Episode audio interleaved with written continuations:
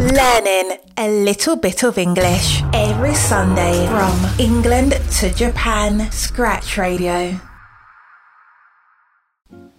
皆さんこんにちは。英語学習サイトライフタイムラーナ管理人のジンです。毎週日曜日少しだけ英語知識を身につけるがコンセプトのスクラッチラジオへようこそ。今年ももう8月1日ですか。早いものですね、えー先週のエピソードでは英語学習に関するブログを運営し始めて4年くらい経ったということでちょっとした振り返りをしていたんですが今回のスクラッチラジオ第39回目のテーマは5年目以降、まあ、今からですね今後の運営方針っていうのを少し話していこうかなと思います。正直役に立つテーマでも面白いテーマでもないんですけど自分への約束というか頭の整理っていうのも踏まえながら今後どのようにブログだったりこのラジオをと関わっていくつもりなのかあと各 SNS との付き合い方はどうしていくのかといったところを、まあ、非常に自分よがりな内容なんですが現時点での気持ちっていうのをまとめていこうと思います。You are now listening to Scratch Radio, a podcast from lifetimelearner.com. 信じられないことにまた嬉しいことに英語学習や英語に関する情報の発信は5年目に入りましたと。飽き性な性格を考えるとまあまあよく続いたなと素直に思います、えーまず主な発信媒体はブログサイトっていうとこなんですけどここはまあ今まで以上に内容にこだわって更新頻度というよりは質内容にこだわりながら加工記事の追記や修正も含めて行っていければなと考えています。結論ブログやサイト記事のいいところって一度書いてしまったものでも追記したり修正できるところなんですよね。例えば僕が IELTS の勉強法の記事を最初に書いたのは2017年なんですけど当時と比べればまあ新しい情報が出てきたり自分の中で気づくことがあったり、まあ、成長する部分もそうですしさらに言えば未熟な内容を変更したりもっと詳しく深く掘りたいみたいなことはよくあるんですよね。もちろん英語学習業界も日々進化しているし新しい情報は常に出てくると。そこを簡単にアップデートできる点が素晴らしいと思うんですよね。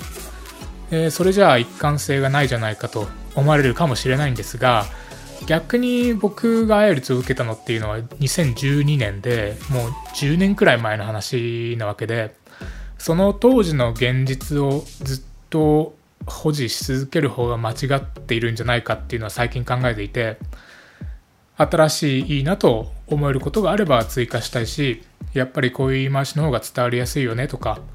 やっぱりあの方法はちょっと間違ってたかもみたいなところは随時修正したいわけですよね。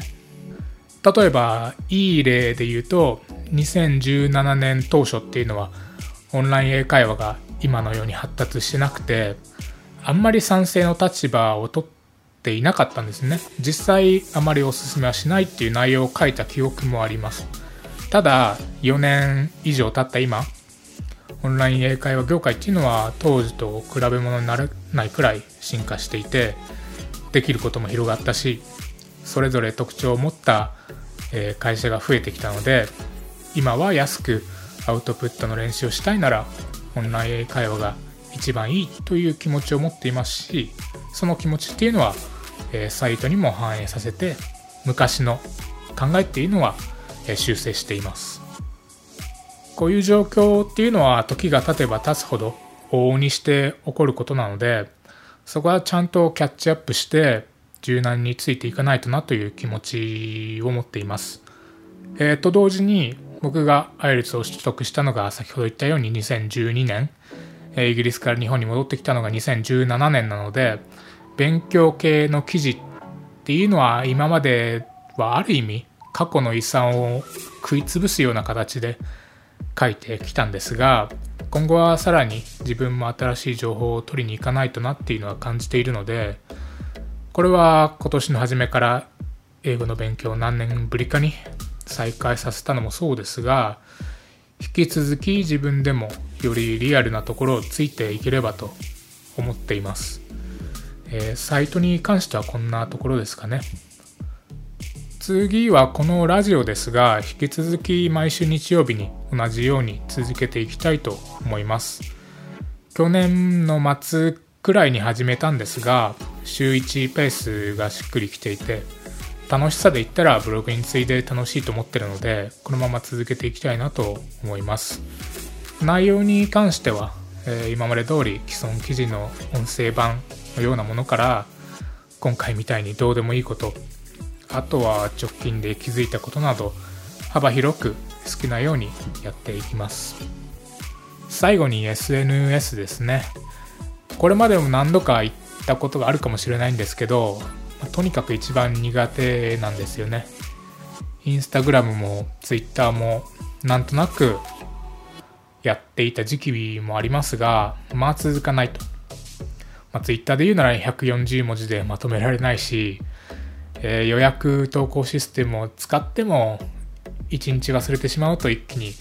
崩れてしまってやらなくなっての繰り返し。まあ、そもそも普段 SNS アプリを開かなすぎて頭にも浮かんでこないみたいな、まあ、という言い訳なんですが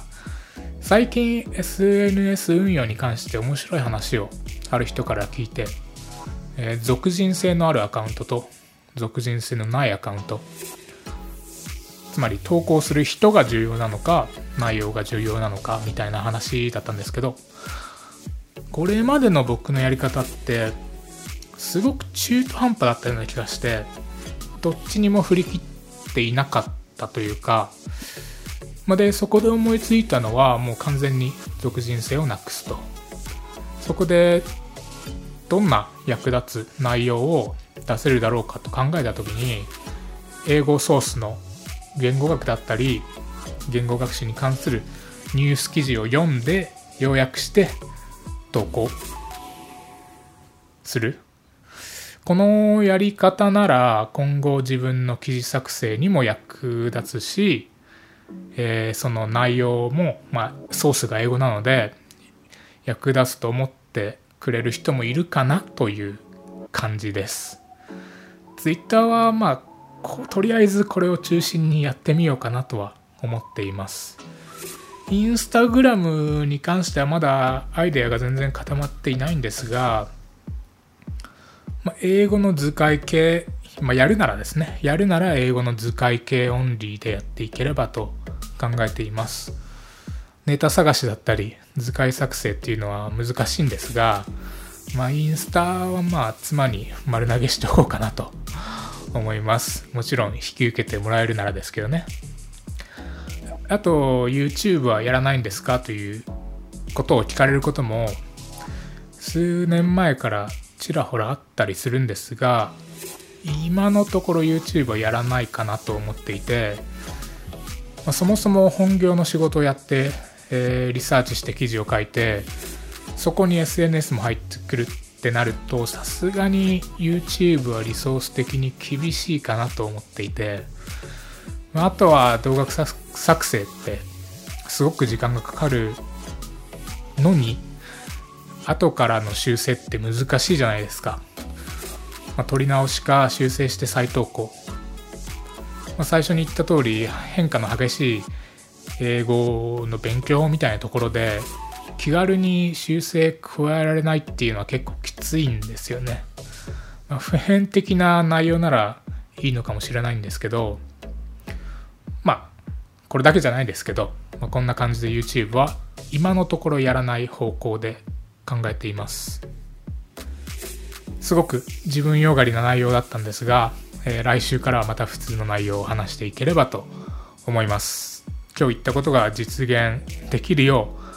うやっていければと思います。今週の放送はここまでです。聞いていただきありがとうございます。それでは皆さん1週間お過ごしください。I'll see you next Sunday. Bye.